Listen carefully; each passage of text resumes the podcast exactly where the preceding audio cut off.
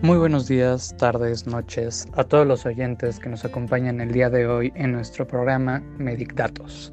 Mi nombre es Jorge Aparicio y el día de hoy tengo la fortuna de estar con mi compañía de trabajo, la doctora Daniela Asensio. ¿Cómo estás, Daniela?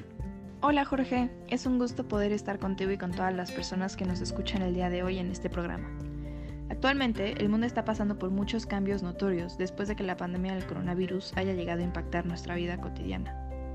Cabe recalcar que hasta hace unos años las enfermedades respiratorias se tomaban muy a la ligera, porque se pensaba que un simple resfriado no podía cambiar nuestra vida de la manera tan radical que estamos padeciendo al día de hoy. Eso es muy cierto.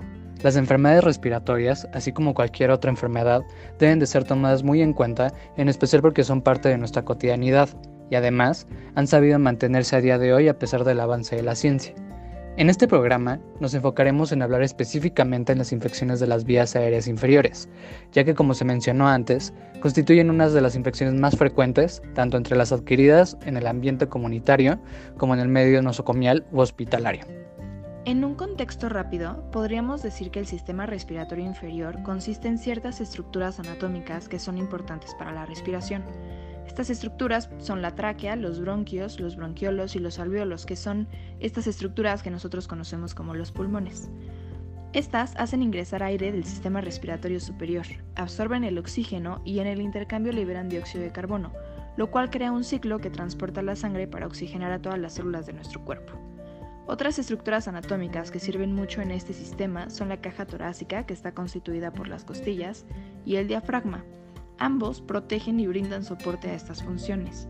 Es con todo esto que podríamos definir a las infecciones de vías respiratorias bajas como los procesos que afectan al parénquima pulmonar en una forma de neumonía y también a las vías respiratorias en una forma de bronquitis. Las posibilidades de presentación de las enfermedades respiratorias bajas son tan amplias que abarcan desde procesos banales hasta potencialmente mortales, siendo necesario en la mayoría de las ocasiones un tratamiento empírico inicial por la dificultad para realizar un diagnóstico etiológico de manera rápida. En el ámbito de la atención primaria, las infecciones en general suponen de un 14 a un 22% de las consultas, y de ellas, dos terceras partes son debido a infecciones respiratorias. De ese porcentaje, la cuarta parte representan infecciones de vías respiratorias bajas, teniendo un buen pronóstico y cursando de forma autolimitada. Lo interesante de este programa es que les iremos comentando poco a poco y analizaremos los patrones que tiene cada una para llegar a afectar nuestra vida. Empezando con la primera de sus formas, tenemos a la bronquitis aguda, el cual es un proceso inflamatorio autolimitado que afecta al árbol bronquial tras infección de la vía aérea, esta puede prolongarse a lo largo de tres o cuatro semanas, presentándose sobre todo durante los meses invernales. Este cuadro es de etiología viral en la gran mayoría de los casos, siendo los agentes implicados con mayor frecuencia rinovirus, coronavirus, influenza y adenovirus. Otras causas menos frecuentes no virales son micoplasma neumonía y clamida neumonía. Se caracteriza por tos inicialmente seca, luego productiva, con expectoración inicialmente mucosa, que con los días se hace mucopurulenta. A la auscultación pleuropulmonar puede haber estertores secos o estertores subcrepitantes. Su tratamiento se basa en aliviar los síntomas, por lo que se suele usar un conjunto de antipiréticos, antitusígenos, mucolíticos y en ocasiones broncodilatadores o también antibióticos cuando los pacientes presentan un cuadro crónico.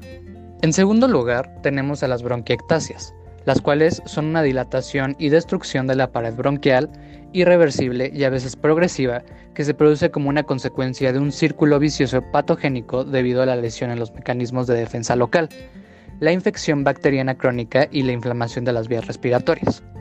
Una persona puede tener cierta predisposición a esta enfermedad si presenta alguna de las siguientes cosas. Puede ser infecciones pulmonares graves recurrentes, tuberculosis, enfermedades micóticas, defensas pulmonares anormales o alguna obstrucción de las vías respiratorias, ya sea por cuerpo extraño, tumores o aspiración de contenidos gástricos. Para su tratamiento se requiere que se controle la infección, las secreciones, la obstrucción y también las complicaciones que todo esto puede generar. Preocupante, la verdad. Por otro lado, tenemos una enfermedad que da mucho de qué hablar en la clínica y también es muy importante que la mencionemos. Es la enfermedad pulmonar obstructiva crónica o mejor conocida como EPOC. Esta se caracteriza por una obstrucción prolongada de las vías respiratorias y la destrucción progresiva del parénquima pulmonar. Este término engloba tanto la bronquitis crónica como el enfisema, que es la acumulación patológica de aire.